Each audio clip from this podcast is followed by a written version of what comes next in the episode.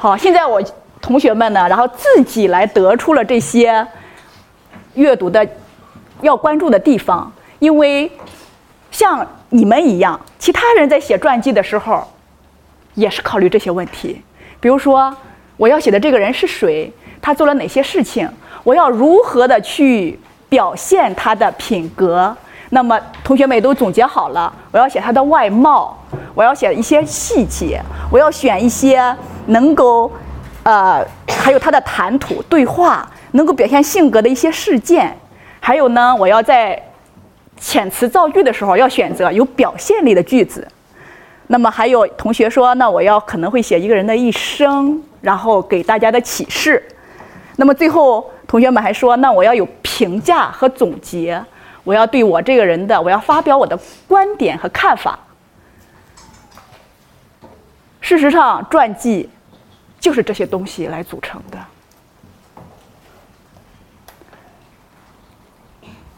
那怎么阅读传记？比如说，我们了解了传记是什么，为什么会有传记这种的书存在？那肯定为了给人类、给我们后来的人提供缅怀、纪念和在学习、完善这个世界的这个功能。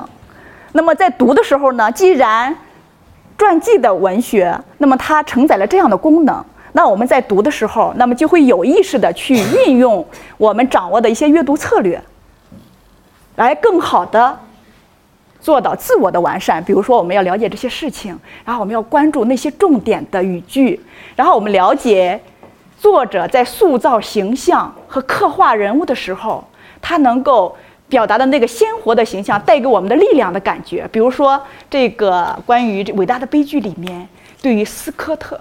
的一些行为，他们的动作，他们的日记的摘引，说还有多少公里，还有多的多少公里，还有多少公里，像这些的语句，是让我们能够领会到，还原了那个场景，然后让我们的能够深切的感受到那种情感和再现那种，就是说坚持和勇气，能够激发我们内心自我的坚持和勇气的。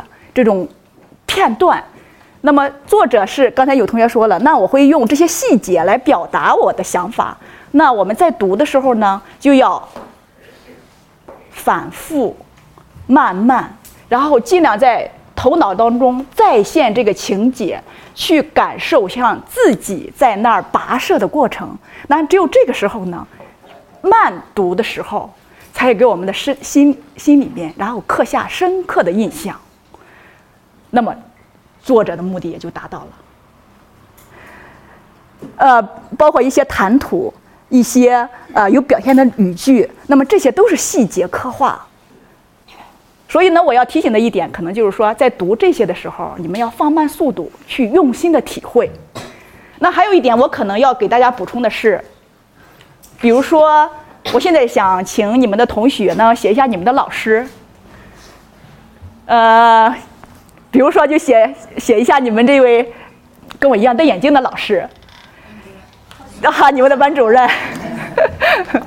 如果，那我先想一下，你们三十、你们三十个同同学写的四十，会完全一样吗？不一样。不一样，因为每个人看到的不一样，喜欢表达的方式不一样，肯定也不一样。那么回到我们一般的传记里面。某一个人写的关于某一个事情的传记，肯定是不不一样的和不完善的，呃，因为每个人写的都是某一个角度和某一个侧面。那么，为了完整详实的了解一个人或者是一件事情，那我们可能就会需要找不同的材料。比如说，关于探索南极的事情，那么其他人有没有写过？有，有，可以补充一下吗？对，事实上，关于探索南极里面，我就是我得到的消息是，呃，还有一个黑人是首先是第一个到达南极的，但是没有任何的历史记载他。那么你们也可以去思索这件事情存在的意义是什么？这件事情的意义在哪儿？就说对于同一件事情，其他人是怎么看的？其他人是怎么的观点，可以帮助我们更好的去思考这个事情。其实关于传记作品的阅读呢，我们刚才和同学们和我一起呢去列了这些，嗯。我觉得答案其实说如何阅读传记作品，其实答案在你们心中已经有了。当然说我的观点和其他同学的观点不一样，但是现在我们大多数观同学的呢看法和观点都在这儿。